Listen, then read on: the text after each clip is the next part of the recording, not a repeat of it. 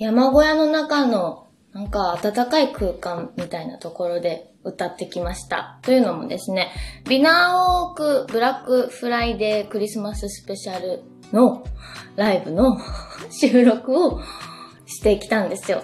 で、私、これはね、あの、説明するのすごく緊張するんですけれども、とにかく、エビナにあります、ビナオークさんというあの、ショッピングモールさんの LINE でお友達登録をしていただけましたら、私が30分間歌うライブ映像が届くと。でそれをね、クリスマスプレゼントとして皆さんに楽しんでいただけますよっていう、そういうのなので、ぜひビナオークさんを LINE 友達で登録してほしいんですけれども、私の事務所の先輩のですね、ドアのお三人様と一曲ご一緒させていただきました。これね、曲は洋楽よ。で、私はあの、もう日本人じゃないみたいな気持ちであの時歌っていました。とてもね、やっぱ温かい気持ちになるね。そしてこう、なんかそういう空間を演出できるような歌を歌いたいな、みたいな気持ちになりまして。私もあの、ドアの三人さんが歌われているところを見てたんですけれども、あの、クリスマスソングがですね、聞こえてきて、あ、クリスマス楽しみだなとか思いながら、これもみんなにぜひ見てほしいなと思いながら収録してきました。楽しかったわ。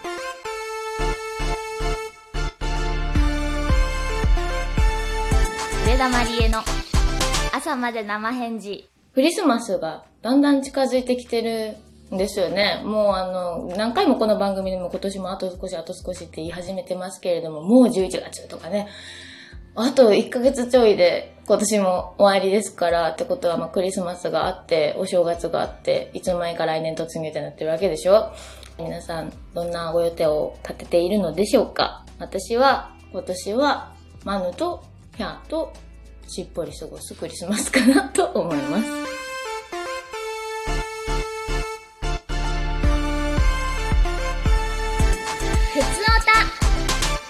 いい子のバースデーソングのボックスが発表になりました。あはー、これもね、説明するのちょっと緊張するわ、私。いっぱい入っているんですよ。いろいろ入ってるのよ。あのね、まず、25時間のダイジェストの映像をこの間、えー皆さんにお届けいたしまして、これ25時間をですよ、編集するの大変だったですよね。本当にスタッフさんありがとうございます。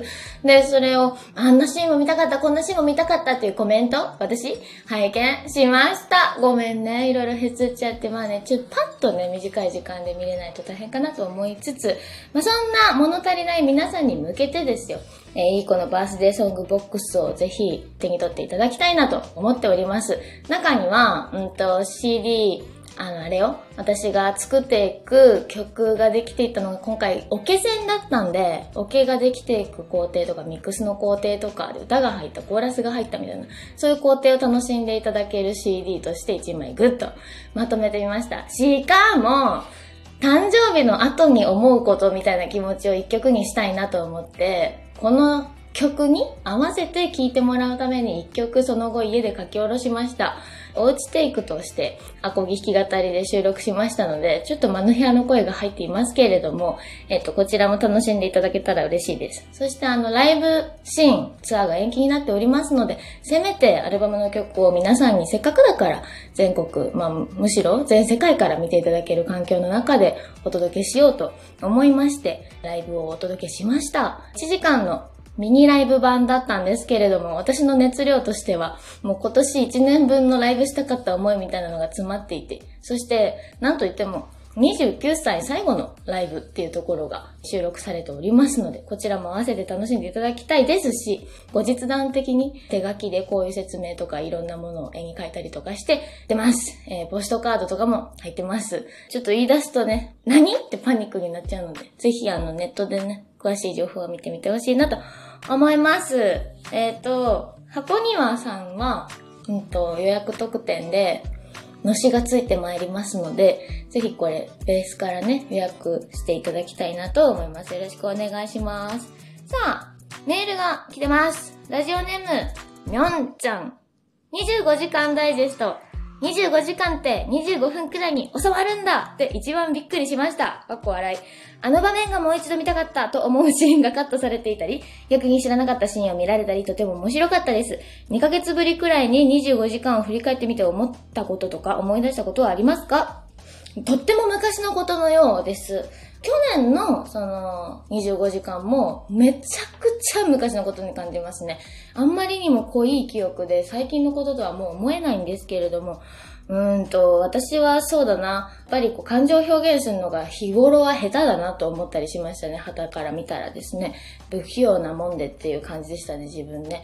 だから、うーん、やっぱ歌ってないとこの人ダメねって思ったりもしましたね。はい。あの場面がもう一度見たかったって思うシーンがカットされてたってやっぱみおちゃんも言ってますね。そうだね。まあでもそれはまあ25時間張り付いて見てくださっていた方たちのお楽しみということで。というか知らなかったシーンも見れたりとか嬉しいですね。うん、大変ですからね。画面張り付いて見てるのもですね。ありがとうございます。本当に。ラジオネーム、ピロリン。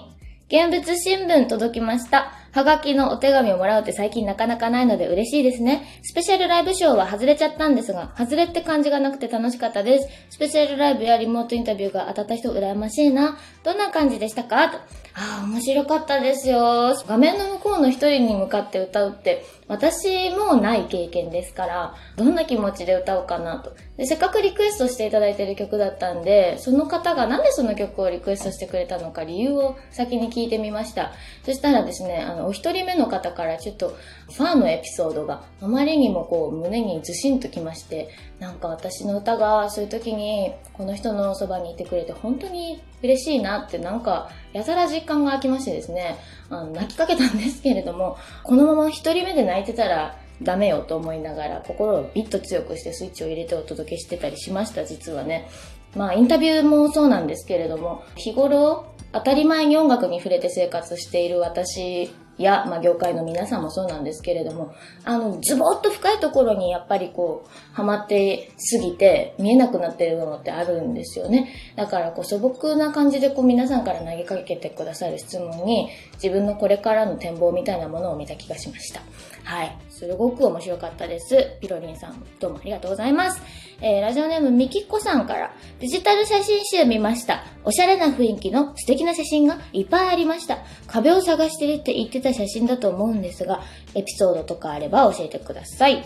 もうおっしゃる通り探していた、あの、おしゃれな壁をメインに撮ってるんですけれども、私が好きなのはグリーンの透明感のある写真なんですけど、最近やっぱりフィルムの写真が好きとかいろんなこと言ってますが、あのグリーンの館での写真は、ぜひデジタルの透明感の、なんていうのかな、発色のいいピカッとしたステンドグラスのような質感で皆さんに楽しんでほしいなと思ったので、うん、紙よりもデジタルの方が向いていた作品だったんではないかしらと思っています。はい、どの写真のこと言ってるかわかるかしら。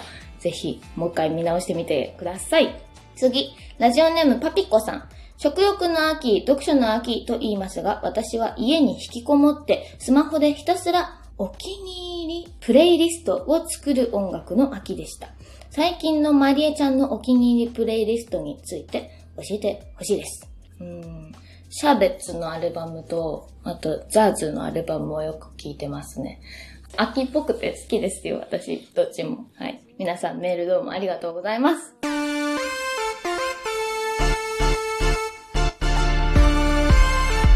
まりえのあの一曲。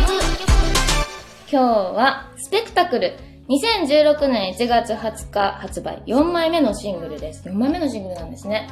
極寒での MV 撮影でした。はい。むちゃくちゃ寒かったです。砂漠で撮影しました。むちゃ寒かったです。もう本当に寒かった。コーンスープが秒で冷えた。私は毛布のありがたさをこんなに感じるのは初めてだったな。あれ以来ないし。うん。あれは本当に寒かった。ファーの MV より全然寒かったぜ。だって、あの、避けようがないもん、寒さを。何にもないんですもん。行ってみ？行ってみ？砂漠に1日間。行ってみ？もう、もう寒いぞ。本当に寒いぞ。それしか言ってないぐらいですけれども、スペクタクルっていう曲自体結構スケールが大きい曲だから、MV の題材は本当に悩んだ一曲でした。ドッカーみたいな CG いっぱい使えたらできる PV ですけれども、そうじゃないし、スペクタクル自体生まれてこうゆりかごで育って今の居場所みたいなものがあって、それと大きなスペクタクルな世界っていうところが比喩みたいになっているので、ただただ大きな壮大なスケールで描けばいいってもんじゃないんですよ、これは。っていうところがね、ミソよ。私の歌にとってはね。だから、スペクタクルの中には、ちょっと懐かしい映像みたいなところも、子供の頃のおもちゃがバンって落ちて壊れるところとか、なんか、今の日常の私の風景とか、物語の中に入りきらずに、ちゃんと生きてる毎日の私みたいなところがあって、で、皆さんの生活がそこにこう重なっているような、という感じになったら、とても暖かいんじゃないかしらと思いながら、それにしてもあのスペクタクルの砂漠のシーンはついてくださる人が多くて特に初めて出会った方なんかに「え何やってる人なんですか?」とか言われて「私歌歌ってるんですよ」あそうですか。どんな歌ですか？ペクタクルの PV なんかを見せると「あえー」とか言ってすごく気に入ってくださったりすることが多くて初めましての時に私はスペクタクルという曲を歌うと安心する。